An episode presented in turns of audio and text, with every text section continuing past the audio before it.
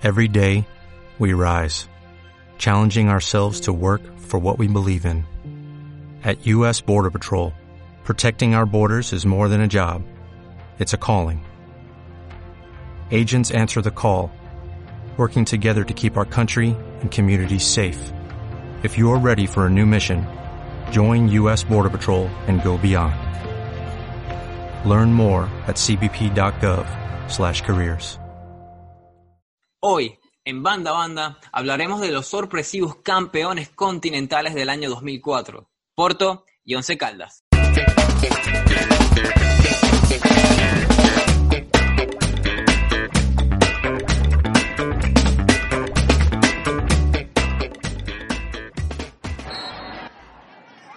¿Qué tal amigos? ¿Cómo están? Bienvenidos a un nuevo episodio de Banda Banda. Yo soy Elios da Silva. Y yo soy Shelby Cabezas. Y hoy vamos a hablar justamente de dos equipos que fueron sorpresas en el año 2004, año de campeones sorpresas, si se puede decir de esta manera. Específicamente el Porto de Mourinho y el Once Caldas del profe Montoya. Así es, eh, creo que lo más interesante de, de hablar de esto es que es muy difícil imaginarse en la actualidad que esto pase con, con un campeón de Libertadores o con un campeón de, de Champions. Lo más cerca que hemos tenido de este lado del mundo, en Sudamérica, ha sido Independiente del Valle. Pero en Europa, con el poderío, con el poderío económico, como que cuesta mucho ver que un equipo sin tanto presupuesto pueda llegar al Olimpo de, de Europa. Sí, y sí, entrando ya en la parte de Europa, uno recuerda recientemente, se podría decir, el Ajax que llegó a semifinales, tremenda cantera, que ya después, como dices tú, el poderío económico lo despedazó, en gran parte le quitó sus figuras. Y bueno, quizá vamos a poner sorpresa Tottenham, pero Tottenham también tiene lo que dices tú, billete, en lo que ya tiene que con toda la parte de mercadotecnia en Inglaterra. Vamos a adentrarnos más en tema y vamos a explicar por qué fue tan sorpresivo la victoria de estos dos equipos en los certámenes continentales. Sí, yo creo que realmente, por, en el caso del Porto, podemos decir que el inesperado de cada uno se da en dos contextos un poquito distintos, porque Porto, si bien fue inesperado por el simple hecho de que, bueno, ya tú sabrás, campeones de Champions League después de unos cuantos años, creo que la última fue en el 87, si mal no recuerdo, quizá un poquito antes, pero es un equipo que en la temporada pasada, ya con José Mourinho y unos cuantos jugadores, ya sea Pablo Ferreira, Derley, Aleknichev, Víctor Bahía, Deco, se habían afianzado en la Copa UEFA. Ya por el caso del Once Caldas, yo sí considero que fue inesperado, porque un plantel desconocido, tanto por los jugadores como por el técnico, que lo que yo considero fue realmente el conglomerado como equipo lo que hizo que fuesen campeones. En el caso de Porto también conglomerado como equipo, pero tenía sus figuras, por decirlo así, que ya realmente fueron gran envergadura después para Portugal y muchos equipos en el futuro. Eh, sumando lo que dijiste de Once eh, también está el hecho de que el equipo colombiano no está entre los más grandes del país cafetero y que apenas También. era su tercera participación en Copas Libertadores, o sea, no tenían ningún tipo de espalda que los respaldara para decir, coño, este equipo, este equipo está para, para grandes cosas, sino que fueron avanzando a medida que, eh, que pasaba el torneo y fueron eliminando gigantes. También es, sorpresivo que Once Caldas gane porque sacó el torneo a, a Santos de Robinho y de Diego, después sacó al San Pablo de Luis Fabiano y le ganó Boca en la final. Sea que si hay un equipo que mereció ser campeón por el recorrido que tuvo, ese fue Once Caldas. Exacto, tal y como comentas tú, justamente los equipos que eliminó, que son partidos que conforme tú vas avanzando, son los que te dan el ímpetu para tú mantener y como que realmente ya si no fuiste un principal candidato, te creas que puedes ganar el campeonato. O sea, ya entrando por el lado del Porto pasó muy parecido por el simple hecho de que tocó un grupo complicado y después eliminó a grandes nombres como lo fue el Manchester United, que es, según por la misma boca de Mourinho, tras haber ganado ese mismo partido fue cuando ellos realmente se creyeron que tenían la oportunidad de ser campeones. Justamente él da como entender que esos partidos, o sea, tú entiendes, esos partidos bisagras del campeón, que son los que te permiten decir, hoy sí me lo creo. La, Justamente ese empate, la famosa suerte del campeón. Exacto, sí. Justamente en este caso fue cuánto fue contra el United, esa suerte que hablas tú, que era el error que tuvo Howard, falló un balón que estaba totalmente ganado entra y con ese gol al último minuto fue cuando ganó Mourinho y pudo pasar al siguiente nivel. Y lo mismo cuando ellos dicen que ese empate 1 a 1 en el fase de grupo con Real Madrid fue el que le dio la gana que ellos dijeron, hoy sí podemos ganar esta Champions, hoy sí podemos hacerlo. Esta es nuestra temporada. Pero vamos a meternos más eh, en el plantel de cada equipo. Porque Porto, Porto, después de esa temporada, hubo muchos grandes nombres que emigraron a otros equipos europeos. Once Caldas también tuvo nombres que, que vistieron la selección de, de, Colombia en la Copa América de ese año. Pero por el lado del Porto, por lo menos, habían unos cuantos nombres interesantes. Sí, exacto. Justamente por nombrar unos cuantos, vamos a decir, el más reconocido en el mediocampo, Deco, se fue al Barcelona. Y uno que yo considero que lógicamente fue el, quien, el partícipe de todos estos trofeos que tuvo Porto durante esos dos años, José Mourinho. Después de allí el Special One en el Chelsea. Y justamente eso es lo que a mí me hace un poquito de ruido con Once Caldas, es que muchos de esos jugadores quizás no tuvieron tanta capacidad luego de que salieron de ese equipo. Por eso que yo considero, como tú mencionas, Porto era un equipo que tenía individualidades muy buenas, que después se reafirmaron tanto en la selección como en los distintos equipos a los que emigraron, mientras Once Caldas tenía nombres, vamos a decir algunos, Henao, Yáfara, mm, en este caso el delantero zurdo, ahorita no recuerdo el nombre, ¿cuál Valentierra. es? Valentierra. Eran nombres que en ese equipo brillaron, pero ya después cuando salieron, yo realmente no considero que hayan tenido una gran carrera luego de. Sí, de hecho, de hecho la, la vida de John Biafora se ve sumergida en la, en la, en la polémica, en el, en el acto delictivo, en el mundo criminal. Y, y hoy se habla más de, de, lo que pasó con él en los últimos años, que, que fue extraditado a los Estados Unidos, que por lo que, lo que dio dentro de las canchas. Pero, ¿Pero bueno, sí es verdad, sí, sí es verdad ¿qué que en de acto extra cancha? ¿Cómo? ¿Qué tipo de acto tuvo delictivo fuera de las canchas? Eh, John Biafra fue acusado por ser cómplice en el tráfico de drogas. Wow. Y bueno, después fue, fue extraditado eh, a los Estados Unidos. Eh, pero bueno, si ya basándonos en la materia futbolística, la verdad es que ese año Biafra fue uno de los artífices de que el equipo colombiano ganara, ganara este torneo intercontinental. Eh, continental, perdón. En- Sí, porque justamente tú ves a los jugadores y son de esos típicos jugadores colombianos de la banda que juegan con una rapidez, tienen un físico importante, buen remate, buen carril. Ya después de allí, si logras afianzarte, tanto como le pasó tipo cuadrado hoy en día, puedes mantenerte un equipo grande. Biafra, como dices tú, si tú actitudes extra cancha que ya no va acorde, significa que no estás totalmente concentrado en tu profesión. Así es, pero eh, si, hay alguien, además de Biafra y Valentierra, que también hace un par de goles que quedarán para la historia de- del- club cafetero, fueron golazos.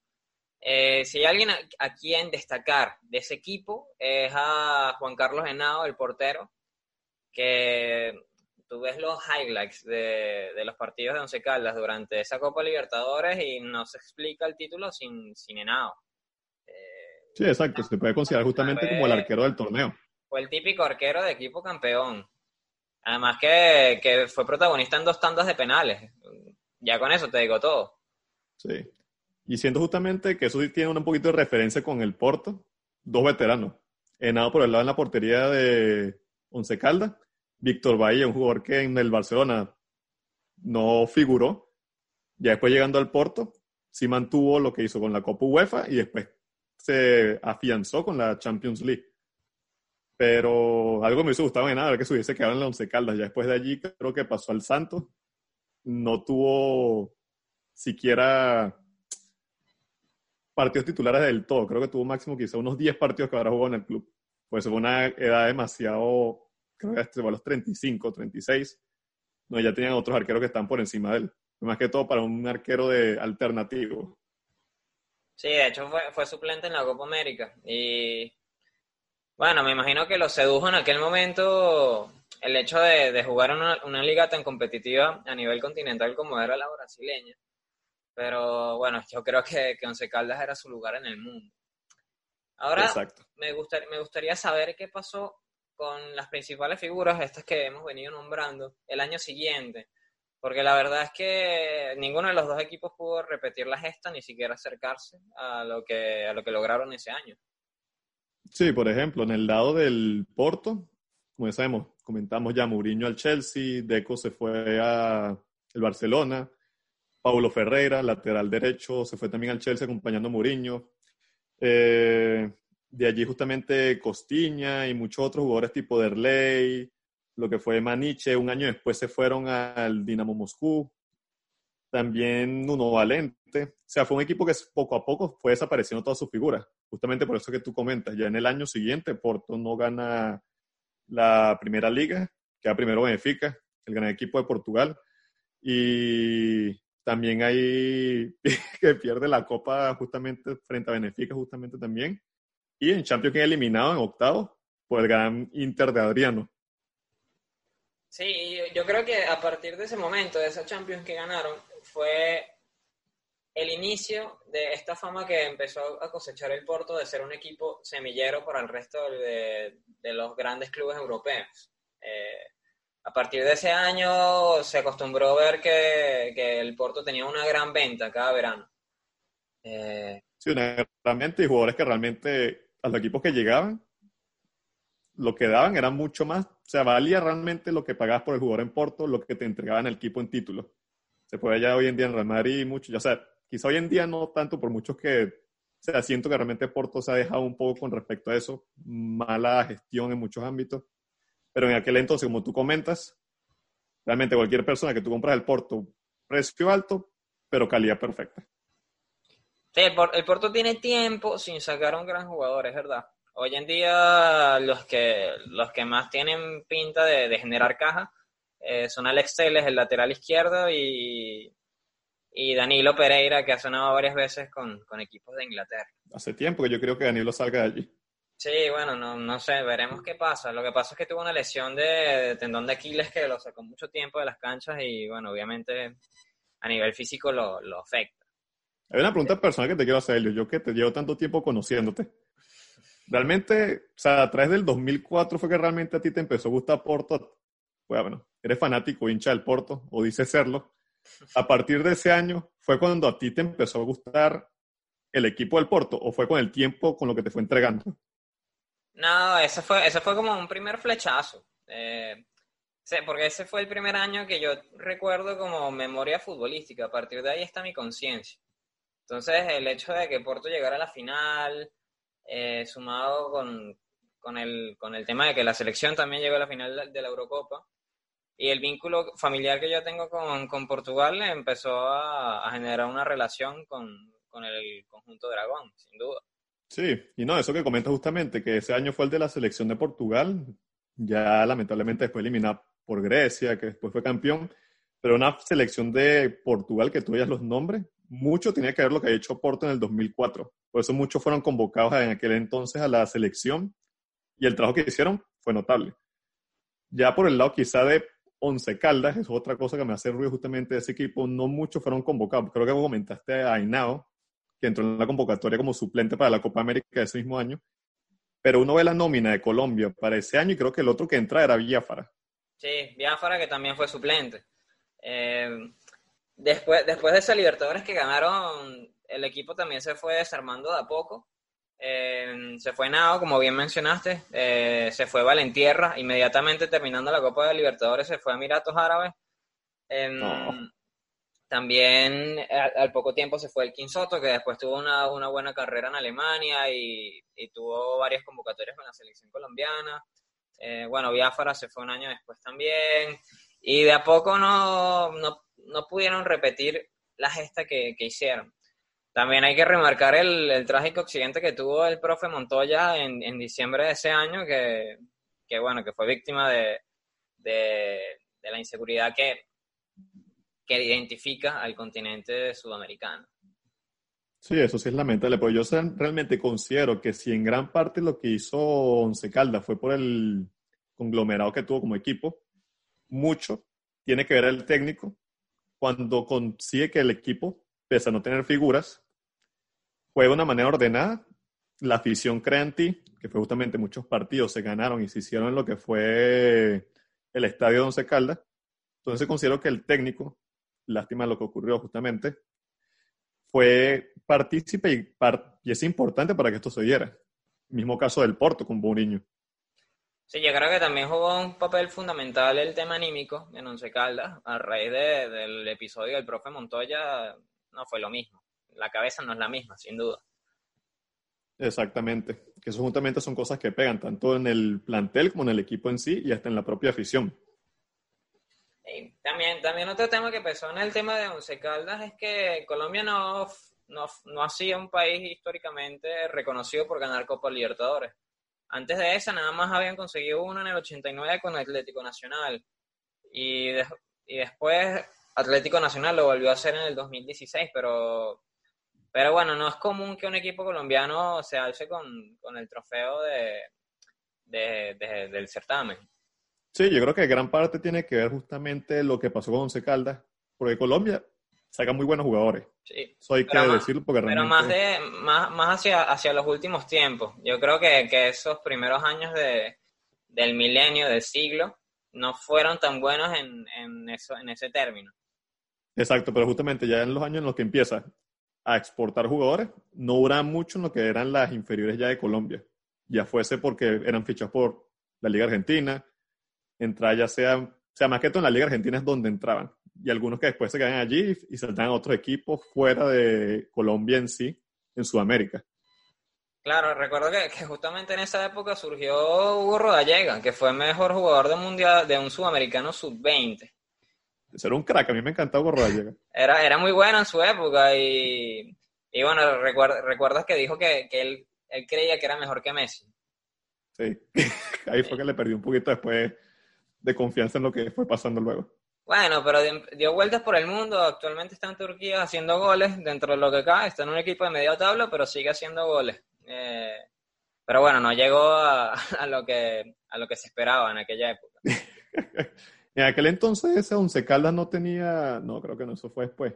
Dairo Moreno no se encontraba allí, ¿cierto? Dairo Moreno estaba en el plantel, pero no fue protagonista, no tuvo un rol protagónico. Imagínate, si Dairo Moreno ahora tiene como 35 años, en esa época habrá tenido 18, 19, estaba empezando su carrera. Entonces era promesa en, ese, en aquel entonces. Sí, sí, sí. Sí, pero bueno, uno revisa el plantel y se encuentra con ese tipo de cosas. Yo no sabía que Dairo Moreno había jugado con Once Caldas. son cosas que justamente uno después ve, que ya cuando se encuentran en otros países, ya sea en Europa o en ligas de Latinoamérica, un poquito más vista a nivel mundial, uno se entera por dónde fue que pasó antes y dónde fue que tuvo la experiencia. Que de antes se veían como jugadores un poco más distintos a los demás. Y también una parte, una cosa que me da curiosidad también de justamente ese equipo de Mourinho y la Copa UEFA es una, no sé si te acuerdas, un jugador que se llama Cándido Costa es un jugador del cual Mourinho siempre se burla y el cual hace poco dio una declaración de que justamente antes de irse, porque eso fue en la Copa UEFA del 2003, él se encontraba y era como que una pieza importante para Mourinho o lo considera como una pieza importante en aquel equipo. Pero él decidió irse, se dio al Derby County y cuando se fue, este Mourinho que tomó la decisión, de Mourinho le dijo así directamente, eres un retrasado mental. Él hoy en día se ríe, se ríe de eso es porque justamente en esta temporada la Copa UEFA la ganó el Porto, él regresó y luego decidió irse nuevamente a otro equipo y ganó la Champions League Mourinho nuevamente. Sí, Mourinho, Mourinho tiene como ese sexto sentido con ese tipo de cosas. Eh, no sé si te acuerdas que pasó lo mismo con Ibrahimovic cuando se fue al Barcelona. Sí. Eh, eh, el sueco le dijo que se iba, se iba al Barça para ganar la, la Champions y Mourinho le dijo, bueno, la Champions la ganaremos nosotros. Y bueno, dicho y hecho. Totalmente, son cosas, unas anécdotas que quedan siempre para la historia, pero con un poco de risa, pero al mismo tiempo uno las disfruta ya recordándolas luego. Sí, bueno, y Mourinho, Mourinho es un personaje sin duda. Eh, sí. Los últimos años no, le ha ido... los últimos años no le ha ido tan bien, pero sin duda tiene una trayectoria intachable. Sí, yo te puedo decir que yo soy muy de Mourinho en cuanto a su estilo no, o sea, no es su estilo de juego, pero sí es su estilo el momento de manejar equipos, ya sea con mucho nombre. Hoy en día siento que esa fórmula se le está pasando porque no está dándole como que frutos como él esperaba. y ha ido pasando. Yo siento que después el Madrid fue pasando de equipo en equipo y no ha tenido realmente mucho éxito. Que fue una época muy desgastante en aquel entonces. Sí, Mourinho, Mourinho no, no es para menos que todos los jugadores que pasaron bajo sus órdenes tengan comentarios positivos a nivel de, del tema psicológico. Hay muchos ejemplos en Chelsea, en Inter y en Real Madrid. Em, pero sí, como bien dices, desde que se fue del conjunto madrileño no, no ha tenido la suerte de brillar. Si bien ganó una, una Europa League con Manchester United, eh, la verdad es que no, no cumplió con las expectativas esperadas y con Tottenham tampoco lo está haciendo. Totalmente, sí. Sobre todo creo que en la parte de Manchester United se esperó mucho más de lo que entregó en aquel entonces. Y nada, como siempre, pues le ha pasado ya después del Madrid, como tiene muchos equipos, se le ha, pasado que el plantel se le va en contra. Ya tienes el plantel en contra y hay muchos pesos pesados, tipo Ramos, Pogba, jugadores que realmente son importantes para el equipo y no están a tu favor. Eso te va a generar un problema a la larga que va a ser lo que le ocurrió. Lo sacaron o ya sea que se fue por querer de ambos, del presidente y del mismo, fue que salió. O sea, no salió y no salió por la puerta grande. Y bien amigos, eh, hablando de la actualidad de José Mourinho, le damos fin a este episodio. Les agradecemos por haber permanecido con nosotros hasta acá. No olvides suscribirte en nuestro canal de YouTube y seguirnos en nuestras redes sociales. Y nos vemos en un próximo episodio de Banda Banda.